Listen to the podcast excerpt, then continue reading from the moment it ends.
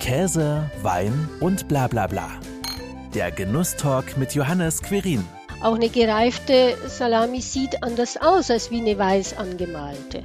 Good Foods, Bad Foods, Fake Foods. Was tut uns gut, was weniger? Was steckt wirklich im Lebensmittel drin und woran erkenne ich das überhaupt alles? Darüber unterhalte ich mich heute wieder einmal mit Ernährungswissenschaftlerin und Beraterin Dr. Petra Forster, um so manchen Fake Food gemeinsam aufzudecken und Tipps für einen gesunden Einkauf zu bekommen.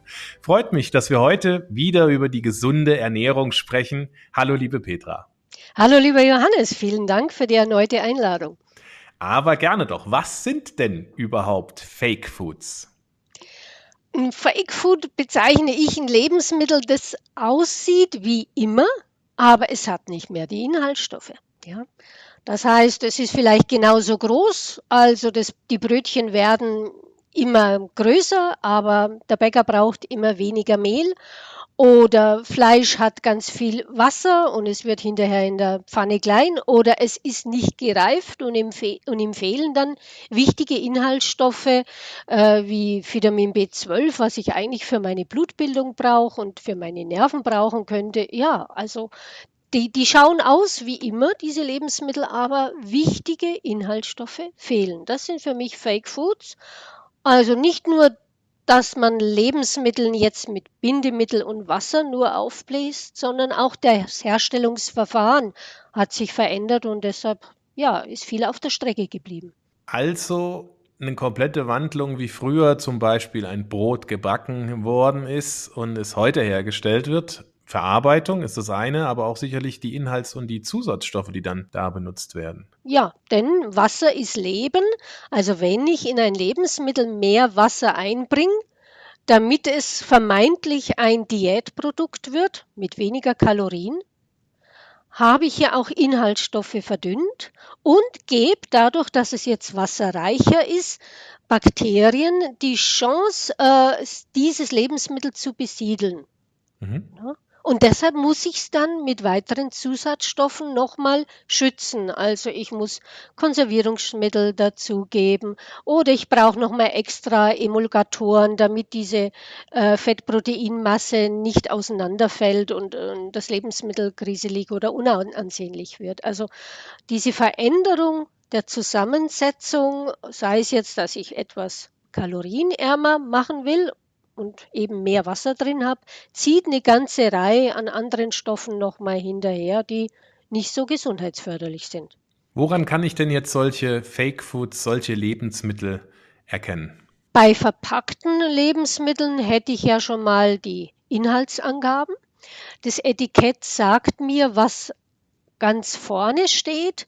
Äh, das ist die Hauptzutat. Auf der anderen Seite aber brauche ich auch ein bisschen Wissen über technologische Eigenschaften von Inhaltsstoffen. Also wenn jetzt an letzter oder vorletzter Stelle von dem äh, Lebensmittel Guarkernmehl oder Stärke steht oder in mehreren Positionen eben verteilt, diese Bindemittel, dann weiß ich, da ist jetzt viel Wasser drin und dieses ja, Bindemittel werden ja inzwischen auch schon in einem Brot, wir hatten es gerade davon, eingesetzt. Dann hat dieses Brot automatisch auch weniger Vitamin B1, weil mehr Wasser drin ist. Also habe ich automatisch auch weniger Nährstoffe oder andere Nährstoffe. Nährstoffe. die ich dann auch für mich ja, und mein Leben können dann auch rausziehen kann. Ja, oder auch zur Verdauung von Kohlehydraten. Da ist das erste Enzym, was die Kohlehydrate quasi in diesen Energiestoffwechsel einschleust. Dieses Enzym ist abhängig von Vitamin B1.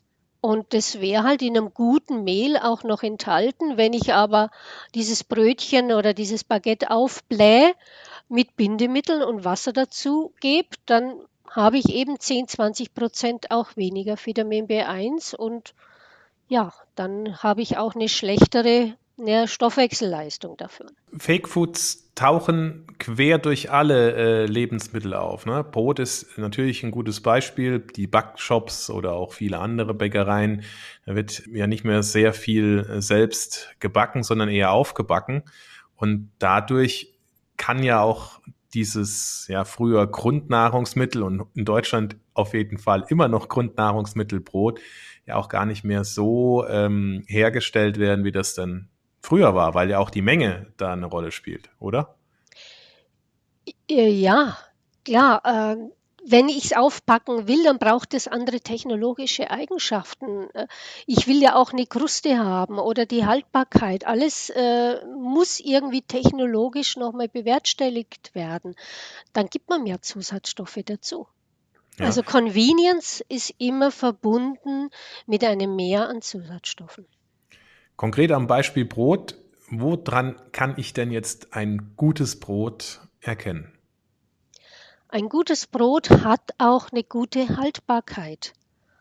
Also es ist am ersten Tag natürlich noch weich und saftig, die Krume ist sehr dehnbar, aber wenn ich die Krume drücke zwischen Daumen und Zeigefinger, dann bleibt diese Krume nicht äh, ineinander kleben, sondern sie ist ganz elastisch und geht wieder auseinander. Also das ist ein gutes Zeichen und ein gutes Brot schmeckt auch noch am fünften Tag. Es ist immer noch ein bisschen saftig, ohne dass es Zusatzstoffe hatte. Schimmelbildung, wie ist das denn da zu beurteilen? Ne? Manche Brote, die kriegen irgendwie äh, wochenlang keinen Schimmel und andere Brote haben dann plötzlich schon am dritten Tag irgendwo eine blaue Stelle. Genau, wenn dir das Mehl quasi modifiziert wurde oder auch noch modifizierte Stärke zugesetzt wurde, dann behält es ja mehr Wasser. Und Wasser ist Leben und deshalb ja, wachsen darauf dann schneller Schimmelpilze. Also ein echtes, gutes, gebackenes und hergestelltes, handwerklich hergestelltes Brot. Freigeschobenes Brot, ja, ja. So schnell wie ein anderes. Ja. Man sieht es natürlich auch ein bisschen an der Krume oder ich habe gerade den Begriff gebraucht, freigeschobene Brote. Also das sind die Brote, die nicht in der Kastenform gebacken wurden, die unten am Boden auch eine schöne Kruste haben. Da sieht man schon, das ist nach einem anderen Verfahren gebacken worden. Mhm. Und eben die Krume beobachten. Aber wo finde ich denn heutzutage noch solche Bäcker, die tatsächlich auch noch genau so backen, dass dann so ein Produkt rauskommt? Also es gibt traditionelle Bäcker, die jetzt keine Bio-Bäcker sind, die trotzdem, also ja, die haben vielleicht auch das Slow Food Logo an der Tür kleben oder auch wenn ich in im Bioladen gehe, da sind viele Zusatzstoffe bis auf ganz wenige verboten. Oder es gibt auch einen äh, großen Bäcker aus München, die werben jetzt nicht damit, dass sie ökologische Zutaten haben, haben aber ausschließlich solche. Also nicht immer wird mit Bio geworben. Aber ich brauche quasi diese ja, Kenntnisse und ich glaube, man muss einfach mal verschiedene Brote einkaufen oder eben eine Verkostung, eine Schulung besuchen, damit ich nicht nur aufs Etikett schaue. Also wenn ich zum Bäcker gehe, optisch sehen die immer einwandfrei aus, aber ich muss es selber testen. Stichwort Convenience Food, das hast du gerade eben ja auch erwähnt. Ist Convenience Food denn grundsätzlich immer schlecht? Convenience hat verschiedene Stufen. Also wir teilen, wir haben ja schon zum Beispiel gewaschene Möhren. Auch das ist bereits Convenience. Also wir unterscheiden bei Convenience, ist es küchenfertig, ist es servierfertig. Also je näher ein Lebensmittel tatsächlich äh, dem Verzehr ist, ich brauche nur noch quasi den Deckel zu öffnen und kann es schon essen, dann habe ich eher Nachteile. Aber es gibt auch Convenience-Stufe 1 und 2, wo einfach die Kartoffeln oder die Möhren gewaschen sind und trotzdem ist es noch ein ganz natürliches Lebensmittel. Oder auch ein Brot ist ja ein Convenience-Lebensmittel, weil es ist haltbar, es ist schon verarbeitet, es hat eigentlich schon eine Verarbeitungsstufe ja durchlaufen. Ich habe nicht nur noch die, die puren Körner da. Also da gibt es mehrere Stufen. Also gilt es dann da tatsächlich auch immer nochmal zu schauen, äh, wie das Produkt oder wie weit das Produkt verarbeitet ist. Ja, ich hätte noch ein gutes Beispiel, zum Beispiel bei Oliven. Ja, Convenience wär, convenient wäre es, wenn ich die Kerne nicht mehr rausspucken muss. Aber kaum jemand überlegt sich, was hat es eigentlich für Nachteil? Oder was hat es auch für Herausforderungen für den Hersteller? Er will natürlich, dass sein Lebensmittel einwandfrei bleibt, dass jetzt kein Schimmel ansetzt. Aber dieses Entkernen bewirkt auch, da sind ja Geräte dran, ich muss die Oliven wesentlich deutlicher und länger waschen und behandeln und mit Konservierungsstoffen äh, behandeln. Das heißt, ähm, diese entsteinten Oliven verlieren fast vollständig ihre Antioxidantien. Und wir haben in Oliven also einen sehr wichtigen äh, Inhaltsstoff, der auch die Oxidation von Blutfetten verhindert und das Hydroxytyrosol, das finde ich eben nur in diesen auf klassische Weise verarbeitete Oliven, also die so leicht schrumpelig aussehen, die so in, in Salz quasi getrocknet sind. Und da ist noch alles drin, was auch so kardiovaskuläre Erkrankungen, äh, Herz-Kreislauf-Erkrankungen quasi mit verhindern hilft. Also da sieht man äh, diese Erleichterung, das Entscheinen, Entsteinen hat, nimmt einen Stoff weg, den ich eigentlich gerade in einer hektischen und von ja, Stress erfüllten Zeit doch brauchen könnte. Also Fake Foods sind im Endeffekt zum großen Teil dann auch ich habe es jetzt einfach mal so bezeichnet, Bad Foods, also böse, böses Essen, was uns nicht immer unbedingt gut tut. Ja, bös wird es eben dann, wenn mehrere diese Schritte äh, hintereinander geschaltet sind. Also am Beispiel Olive, wenn wir da bleiben wollen, die sind nicht nur entkernt, sondern die sind auch noch mit einem nicht Olivenöl, sondern mit einem Billigöl versetzt, das ein schlechtes Omega-3, Omega-6-Verhältnis hat. Die sind gegebenenfalls auch nicht wie bei der Kalamata-Olive, also so schwarz äh, auberginenfarben, sondern die wurden auch noch gefärbt. Also dann nehme ich, das wird dann schon Richtung, Richtung schlechtes, ja, böses Lebensmittel weil ich immer mehr in der Verarbeitung gemacht habe, was halt Konsequenzen hat, gerade für diese sogenannten sekundären Pflanzenstoffe, die Entzündungen verhindern helfen, die also auch ähm, vor Alzheimer-Krankheit schützen können, weil sie also neuroprotektiv sind. Also viel, diese viele, vielen kleinen Stoffe, die werden mit jedem Verarbeitungsschritt weniger und wenn ich das erkennen kann, dann kann ich als Verbraucher sagen, na ja, es musste halt jetzt schnell gehen oder ich brauche ein paar Lebensmittel, die ich auf Reserve zu Hause habe. Aber wenn das alles gefärbt und übertüncht wird oder ja, dann, dann kann ich es ja gar nicht mehr beurteilen, was ich mir da eingekauft habe. Hm. Und auf der anderen Seite haben wir dann die Good Foods das, was dann halt im Endeffekt so eine Olive dann am Beispiel jetzt äh, Olive auch nochmal ausmacht, die ähm, genauso im, im Glas landet, wie sie geerntet wird? Ja, oder eben auch also in einem, ohne Flüssigkeit in einem Glas ist, weil sie sich so, wie sie traditionell hergestellt wurde, durch den, nur durch Trocknen und Salz einfach gut hält. Mhm. Die schrumpelige, kleine, schwarze ja. oder auberginefarbene. Genau. Auberginefarbene, ja. ja. Olive.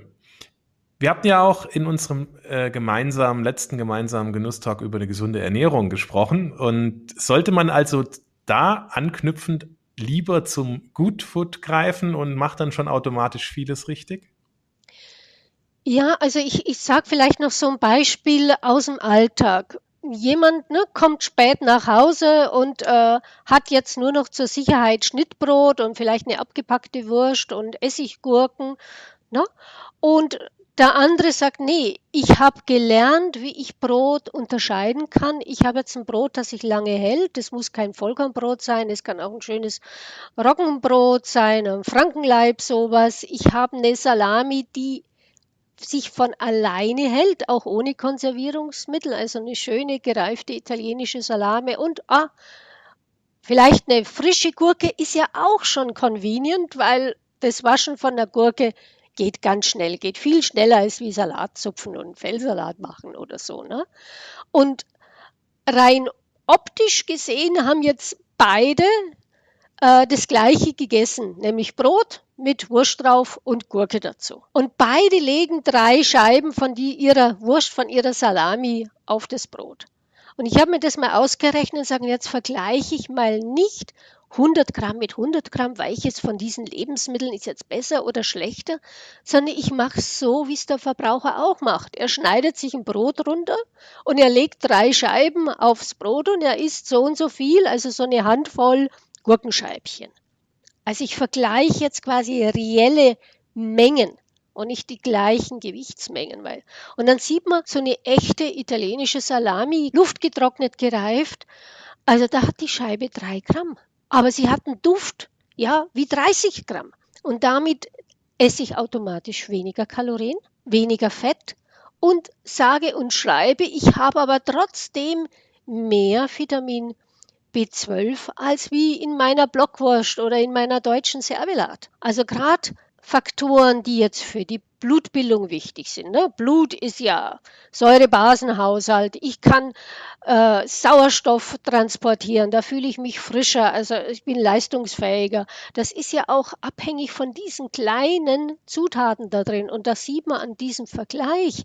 Natürlich gibt es Abende, da greife ich auf das zurück, was ich jetzt gerade gut haltbar in meinem Regal habe. Aber ich sollte mir doch auch Zeit nehmen, um Lebensmittel kennenzulernen, weil ich habe ganz leicht, also mit dem Beispiel ein echtes Brot, eine echte Salami, eine echte Gurke, die noch lebendig ist, doppelt und dreimal so viel blutbildende Inhaltsstoffe. Also brauche ich auch mehr Zeit beim Einkauf oder äh, gibt es da auch relativ einfache Tipps, die du uns geben kannst, um weniger Fake Foods, besser Good Foods im Einkaufskorb zu haben? Also ich brauche nicht mehr Zeit zum Einkauf, sondern ich brauche gute Einkaufsquellen. Ich muss wissen, wer hat die guten Zutaten. Da ist ein guter Weg, ist natürlich auf den Markt zu gehen, weil sich der Salat da länger frisch hält. Ich muss aber auch Lebensmittel kennenlernen, dass ich eben nicht nur eine plastikverpackte Gurke unterscheiden kann, was ist jetzt eine gut gewachsene und was ist ja einem Treibhaus gewachsen. Die sehen anders aus. Das Brot sieht anders aus. Auch eine gereifte Salami sieht anders aus als wie eine weiß angemalte. Und wenn ich die Lebensmittel kaufe, die halten sich. Und dann kann ich auch mit einem Einkauf pro Woche, quasi brauche ich nicht mehr Zeit. Also auch stärker auf regionale Alternativen setzen beim Einkauf? Ja, es gibt ja auch luftgetrocknete regionale äh, Käsearten, regionale, also gereifte Käse oder luftgetrocknete Wurstarten auch bei uns. Da braucht man keinen Import aus Italien. Ja. Sie sind vielleicht sogar noch leichter zu finden. Genau. Und ja, ich, ich, also ein gutes Lebensmittel mit einem geringeren Wassergehalt, also das auch ja intensiver gefärbt ist. Also so eine Treibhausgurke, die ist einfach viel innen drin hellgrün, äh, weich, die äh, vergammelt viel schneller.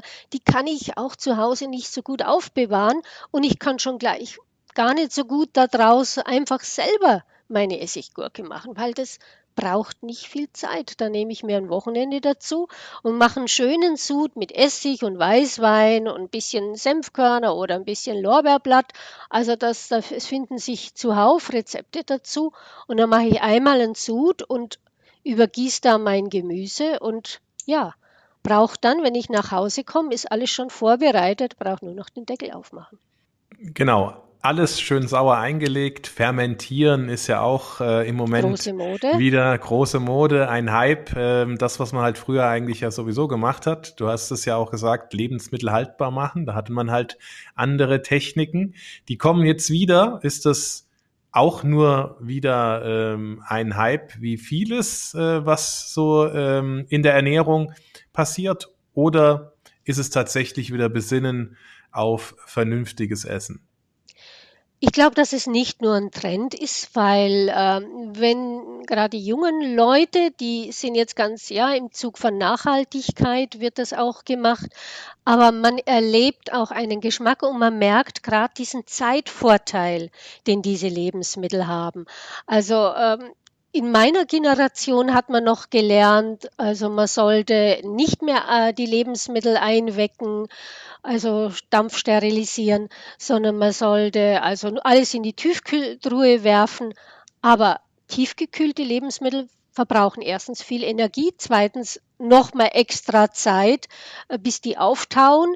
Äh, drittens, wenn ich sie warm halten muss, äh, geht, geht der Vitamingehalt viel leichter kaputt. Also das war eine etwas falsche Rechnung, indem man tiefgekühlte Lebensmittel mit traditionell einfach nur in Weggläser eingeweckte Lebensmittel oder in ähm, Essigsud eingelegtes Gemüse, indem man das verglichen hat. Also ich muss den mhm. ganzen Prozess anschauen. Und wer das mal ja an so einem Wochenende mit Freundin zusammen anderen Freunden, wenn man da mal ein paar Gläser gemacht hat, man ist stolz drauf und merkt dann auch erst hinterher, wie einem das Zeit spart. Und das, glaube ich, behält, dann, äh, dann ist es nicht nur ein Trend, dann bleibt es auch wieder in unserem Alltag bestehen. Superfoods ist ja auch ähm, ein anderer ja, Hype, möchte ich sagen. Da greift man ja auch nicht unbedingt auf regionale Alternativen zurück, die es ja auch dafür gibt, sondern dann kommt äh, alles sehr weit gereist, äh, weltweit ja. zusammengetragene Superfoods vom Quinoa bis hin äh, zu äh, anderen Dingen, die dann da plötzlich auf dem Tisch landen.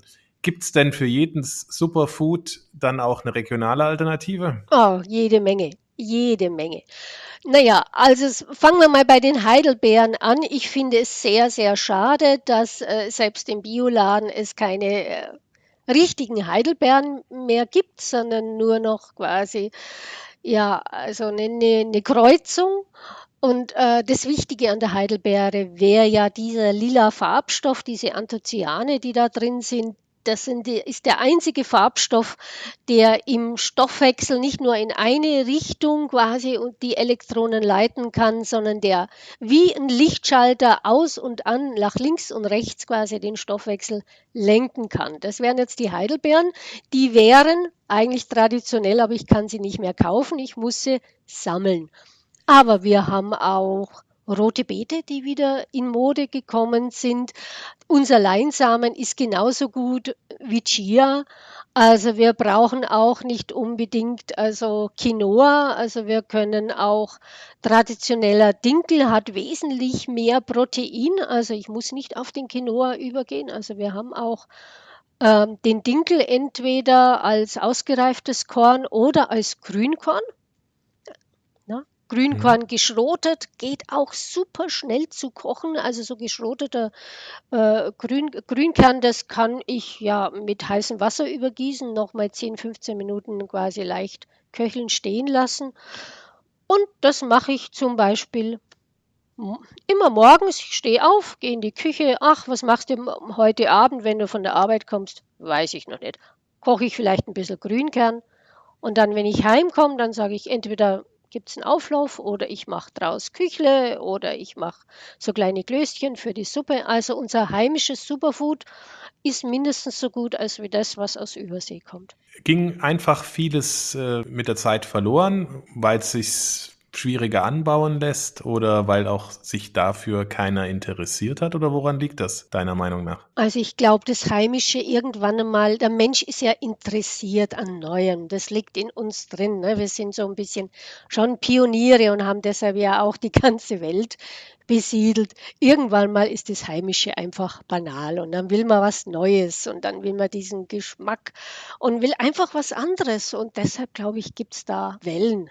Und die veränderte Lebensmittel, du hast ja jetzt am Beispiel der Heidelbeere gesagt, äh, ist ja, eigentlich ist man ja dann relativ dumm als Mensch, wenn ich das jetzt einfach mal so salopp sagen darf. Man hat was Gutes, passt es dann so lange an, bis es äh, jedem schmeckt oder vielleicht auch einfacher anzubauen ist. Ich meine, die Bitterstoffe in bestimmten Salaten, wie zum Beispiel im Radicchio oder auch im, im Chicorée, ist ja ein anderes Beispiel, das dann entsprechend so weggezüchtet wird, dass es nicht zu bitter schmeckt. Dabei sind ja gerade diese Bitterstoffe auch wesentlich und gesund. Ja, ja klar. Vincent Klink hat mal so schön gesagt, wir essen den Salat ja eigentlich nur, weil die Kräuter zu bitter sind. Ne? Und äh, der Salat ist eine gute Möglichkeit, um wieder Kräuter zu essen, weil der Haufen wird größer und ich kann ein schönes äh, ja, Schnittlauch-Petersiliensößchen dazu machen. Wenn man das jetzt von Inhaltsstoffen vergleicht, dann liefert quasi der Kopfsalat, also gerade so mal so 10 Prozent des Tages Vitamin C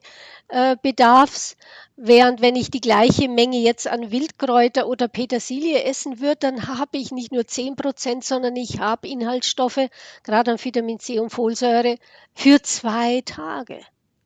Mhm. Ne? Also man züchtet was weg, weil es angenehmer ist. Aber man könnte auch, ja, wegen der Sättigung haben wir auch schon gesagt, okay, ein bisschen Salat ist ja nicht schlecht. Ähm, ich kann es immer noch mit den alten Lebensmitteln, mit den traditionellen auch quasi wieder aufpeppen. Oder ich habe einen Salat, der liegt jetzt schon, der hält sich gut, den habe ich auch verpackt gekauft, aber ich muss wissen, den muss ich, das ist meine Pflicht, den nochmal aufzupeppen. Diese, ja, es gibt keine Intervention, die der Mensch macht, die nicht gleichzeitig auch vor der Vorteil bringt immer ein bisschen Nachteil. Das Angenehmere, dieses bittere Wegzüchten, hat schon viele Nachteile. Ja, und gerade äh, in unserer Zeit, wo man auch viel Angst hat vor ja, Tumorerkrankungen, vor Krebs, sollte man sich wieder rückbesinnen, dass diese ja, sekundären Pflanzenstoffe auf jeder Stufe der Entartung einer Zelle, bis sie quasi zur Krebszelle wird, auf jeder Stufe hätten diese Geschmacksstoffe etwas dagegen, damit sich diese Zellen halt nicht zu einem Tumor weiterentwickeln können. Ja.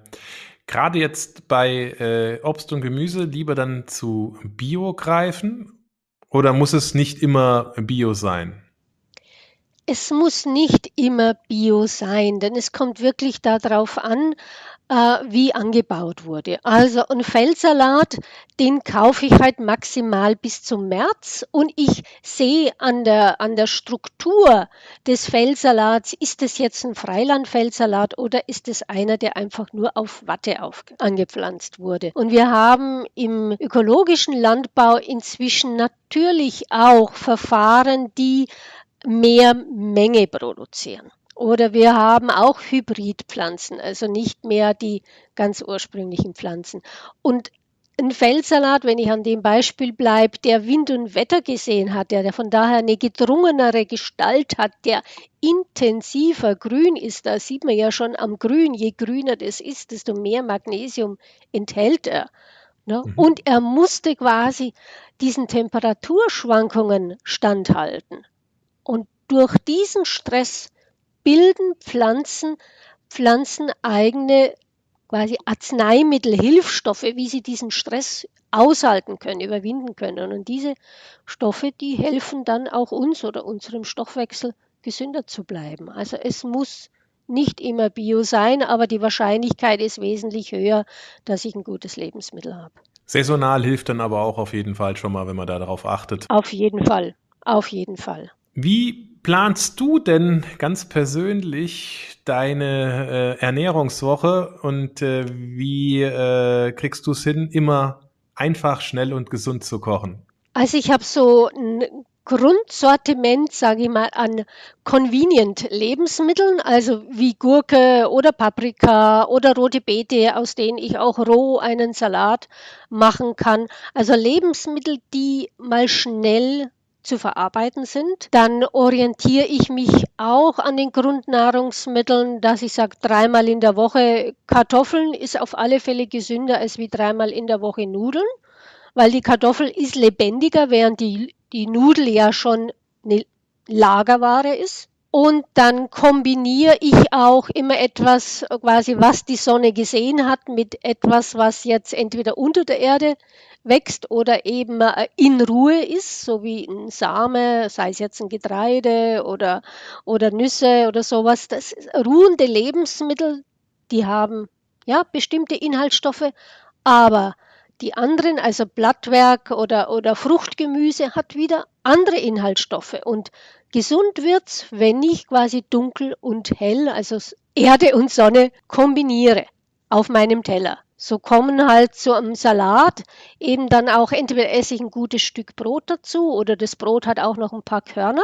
Ne? Dann habe ich ruhende Lebensmittel und frische Lebensmittel oder ich sage, oh, jetzt muss es wirklich schnell gehen und ich nehme die Nudelpackung. Ja, da gehört eigentlich ein Salat dazu. Wenn ich keinen habe, vielleicht habe ich noch einen Schnittlauch also am Fensterbrett. Also ich schaue, dass ich immer Lagerware da habe, aber auch, dass ich Lebensmittel habe, mit dem ich die Lagerware quasi immer wieder aufpeppen kann, lebendiger machen kann.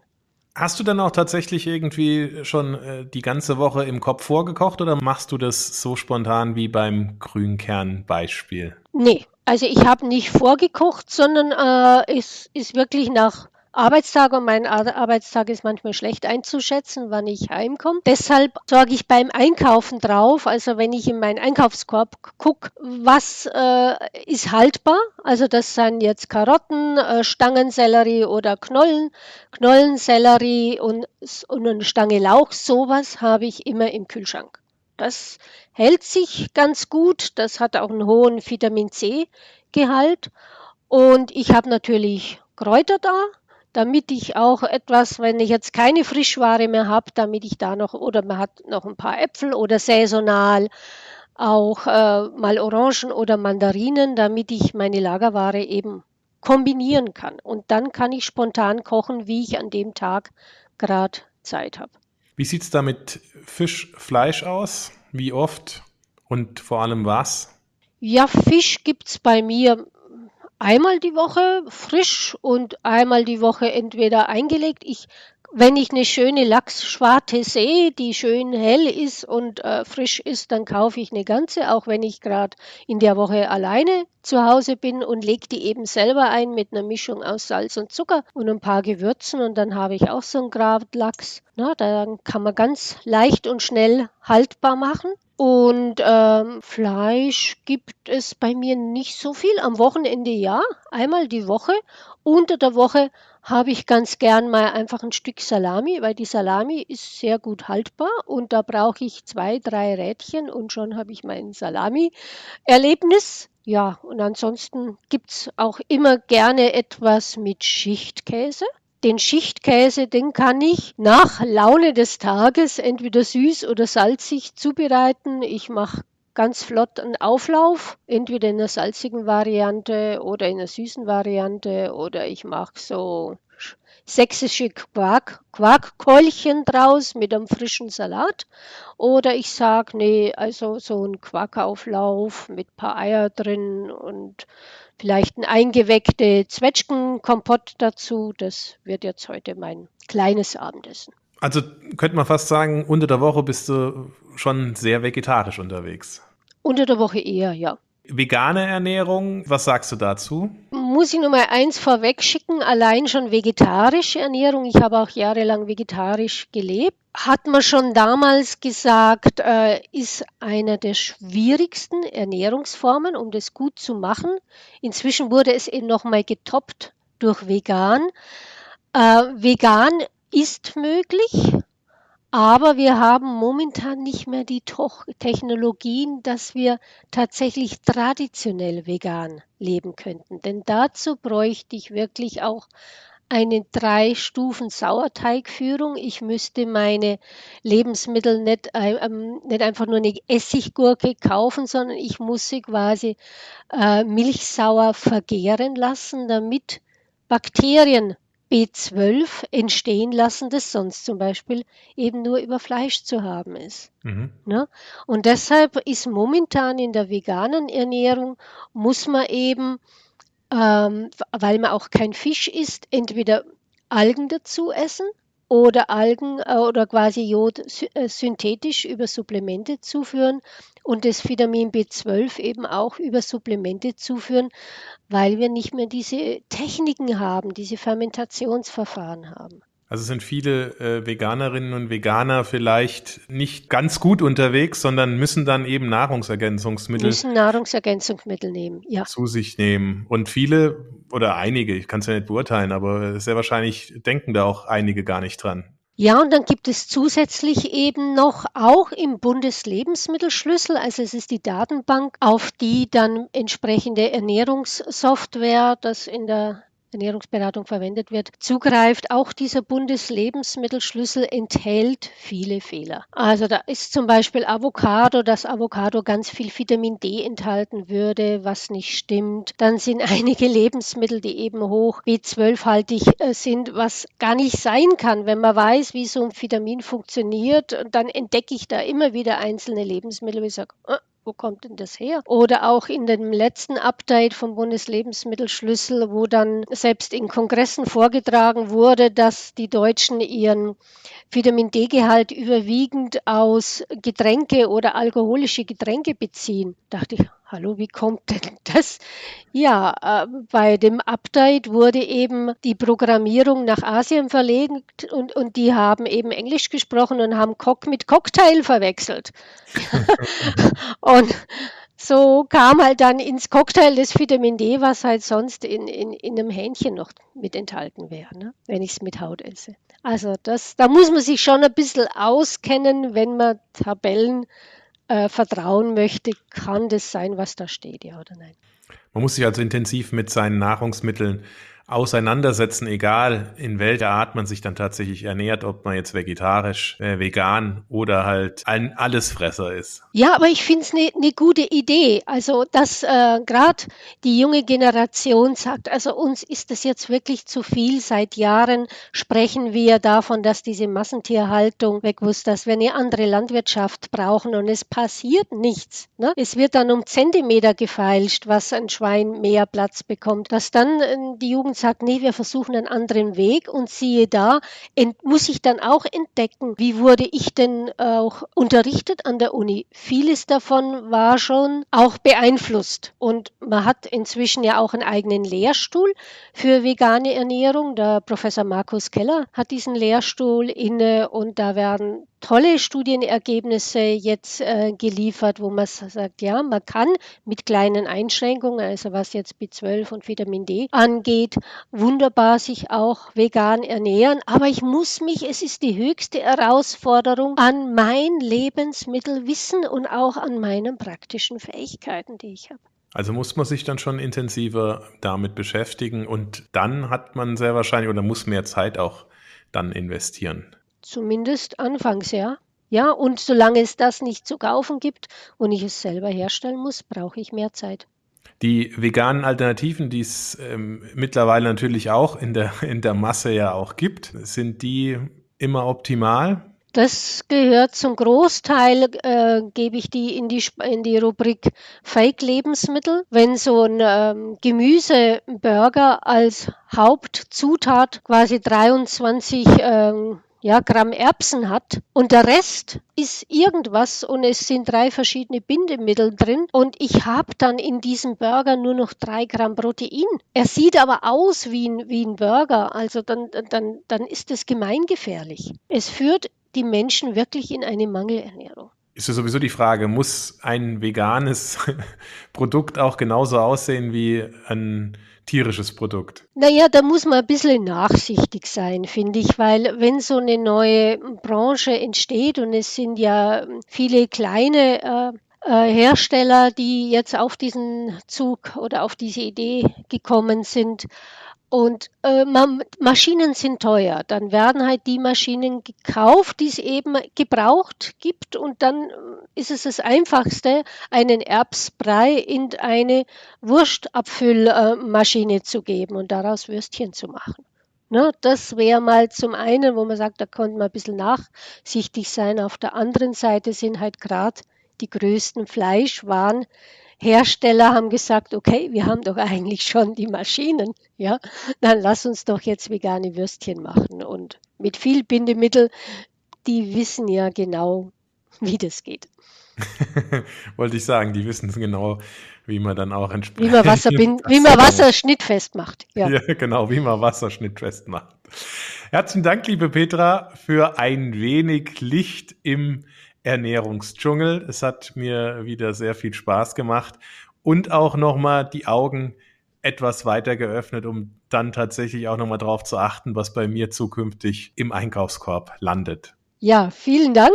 Ich möchte vielleicht noch ein kleines Zitat äh, nennen. Wir arbeiten nicht nur um etwas zu produzieren, sondern auch um der Zeit einen Wert zu geben. Das ist von Delacroix. Zeit ist sehr wichtig in der Ernährung und Lebensmittel können uns Zeit schenken und vor allen Dingen sehr viel. Das war Danke. Käse, Wein und bla bla bla. Der Genusstalk mit Johannes Quirin. Dir hat dieses Gespräch gefallen? Dann abonniere den Podcast, um keine neue Folge zu verpassen. Bis zum nächsten Mal.